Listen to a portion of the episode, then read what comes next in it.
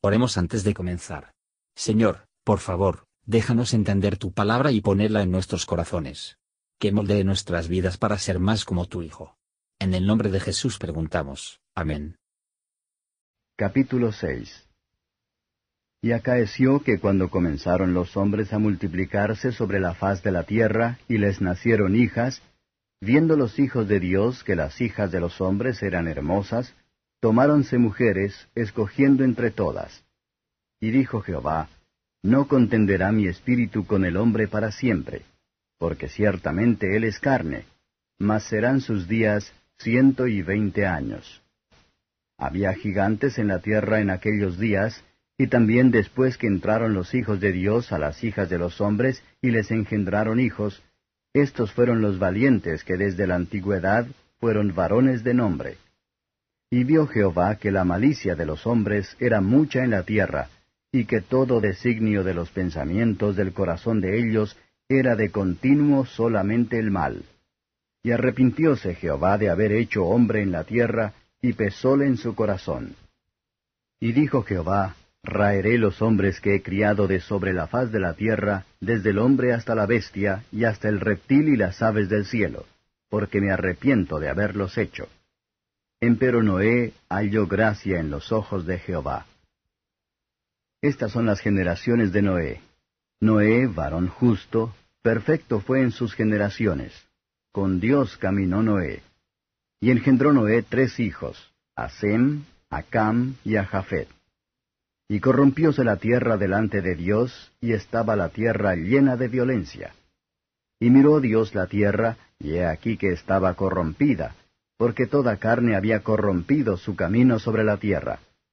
Y dijo Dios a Noé, El fin de toda carne ha venido delante de mí, porque la tierra está llena de violencia a causa de ellos. Y he aquí que yo los destruiré con la tierra. Hazte un arca de madera de gofer. Harás aposentos en el arca, y la embetunarás con brea por dentro y por fuera. Y de esta manera la harás. De trescientos codos la longitud del arca, de cincuenta codos su anchura y de treinta codos su altura.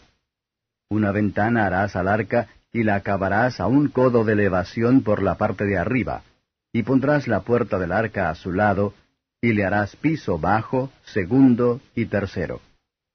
Y yo, he aquí que yo traigo un diluvio de agua sobre la tierra para destruir toda carne en que haya espíritu de vida debajo del cielo. Todo lo que hay en la tierra morirá mas estableceré mi pacto contigo, y entrarás en el arca tú y tus hijos y tu mujer y las mujeres de tus hijos contigo. Y de todo lo que vive, de toda carne, dos de cada especie meterás en el arca, para que tengan vida contigo, macho y hembra serán.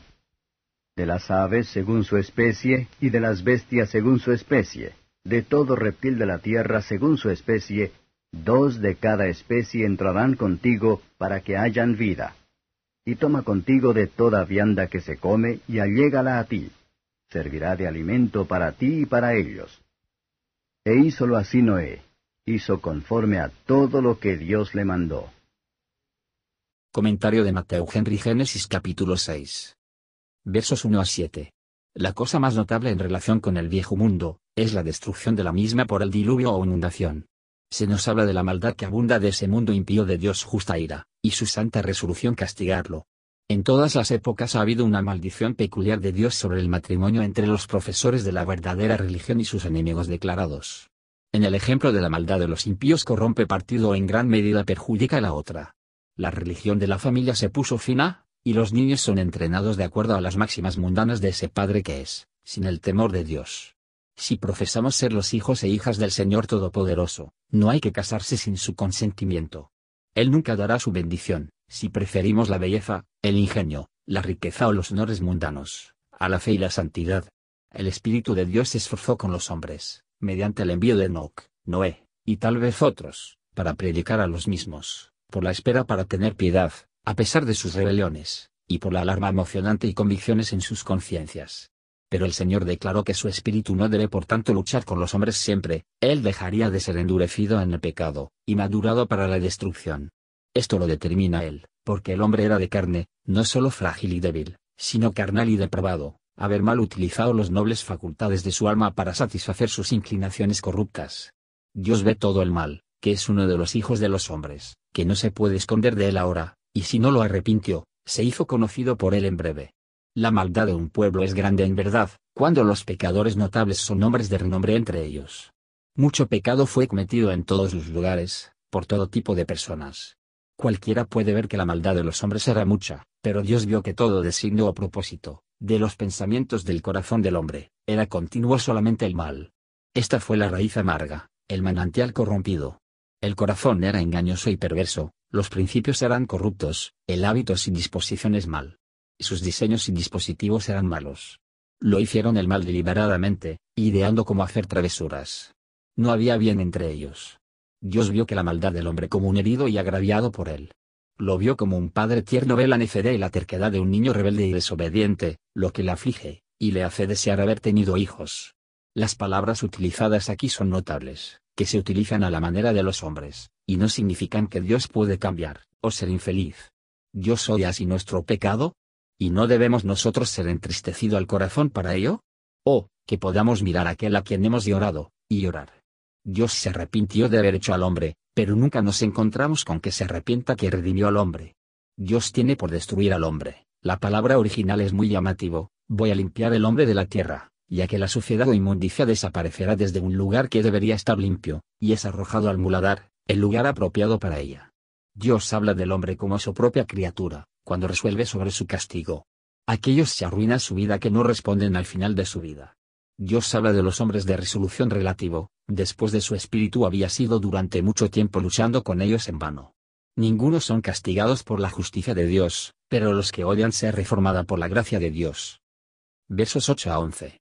Noé no encontró gracia a los ojos de los hombres, odiaron y persiguieron a él, ya que tanto por su vida y predicación fe condenó al mundo, sino que halló gracia ante los ojos del Señor, y esto le hizo más verdaderamente honorable que los hombres de renombre. Que este sea nuestro deseo principal, vamos a la mano de obra para que podamos serle agradables. Cuando fue malo el resto del mundo, Noé mantuvo su integridad. Dios de buena voluntad hacia Noé produjo esta buena obra en él. Él era un hombre justo, es decir, justificado delante de Dios, por la fe en la simiente prometida. Como tal fue hecho santo, y tenía buenos principios, y fue justo en su conversación. No solo era honesto, pero devoto, era su constante cuidado para hacer la voluntad de Dios. Dios mira hacia abajo a aquellos con un ojo en desgracia, que busque sinceramente a Él con un ojo de la fe. Es fácil ser religioso cuando la religión está de moda, pero demuestra la fe y la firme resolución, a nadar contra la corriente, y se presenta a Dios cuando nadie más aparece para Él, no lo hizo. Se encontró que todos los tipos de pecado entre los hombres. Ellos corrompieron el culto de Dios. Sin a la tierra con violencia, y esto justifica plenamente la resolución de Dios para destruir el mundo. La propagación de contagio. Cuando la maldad se convierta en general, la ruina no está lejos, mientras que hay un remanente de personas rezando en una nación, para vaciar la medida ya que se llena, los juicios pueden ser conservados largo tiempo fuera, pero cuando todas las manos están en el trabajo de derribar las vallas, por el pecado, y ninguno estar en la brecha para cubrir la brecha, lo que se puede esperar, pero una oleada de ira. Versos 12 a 21. Dios le dijo a Noé su propósito de destruir el mundo perverso por el agua. El secreto de Jehová es para los que le temen. Salmo 25 verso 14 es con todos los creyentes, que les permita entender y aplicar las declaraciones y advertencias de la palabra escrita.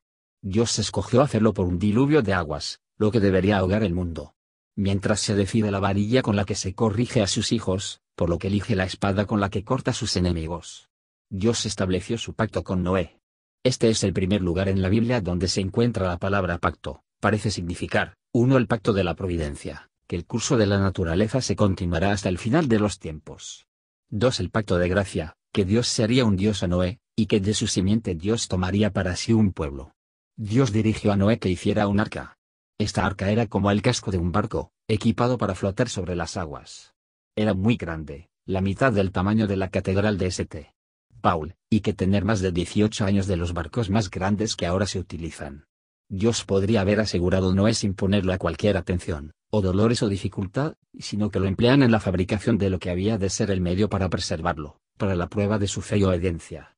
Tanto la providencia de Dios y la gracia de Dios, poseer y coronar a los obedientes y diligentes. Dios le dio a Noé órdenes particulares de cómo hacer el arca, lo que podría, por tanto, no, pero estar bien equipados para ese tipo. Dios prometió a Noé que él y su familia se deben mantener viva en el arca. Lo que hacernos en obediencia a Dios, nosotros y nuestras familias son propensas a tener el beneficio de la piedad de los padres se pone a sus hijos el bien en esta vida, y les favorece en el camino a la vida eterna, si mejoran ella. La fe de 6 verso 22 no triunfó sobre todos los razonamientos corruptos. Para trasero tan grande de un edificio, alguien como él nunca vio, y para proporcionar alimentos a los seres vivientes, que requeriría de él una gran cantidad de atención, y el trabajo, y los gastos. Sus vecinos se reían de él. Pero todas estas objeciones, Noé, por la fe, lo superaron, su obediencia era listo y decidido. Habiendo comenzado a construir, no se iba fuera hasta que hubo terminado, así lo hizo, por lo que debemos hacer. Temía el diluvio, y por lo tanto preparó el arca. Y en la advertencia dada a Noé, hay una advertencia más solemne que se nos da, a huir de la ira que ha de venir, el cual barrerá el mundo de los no creyentes en el abismo de la destrucción.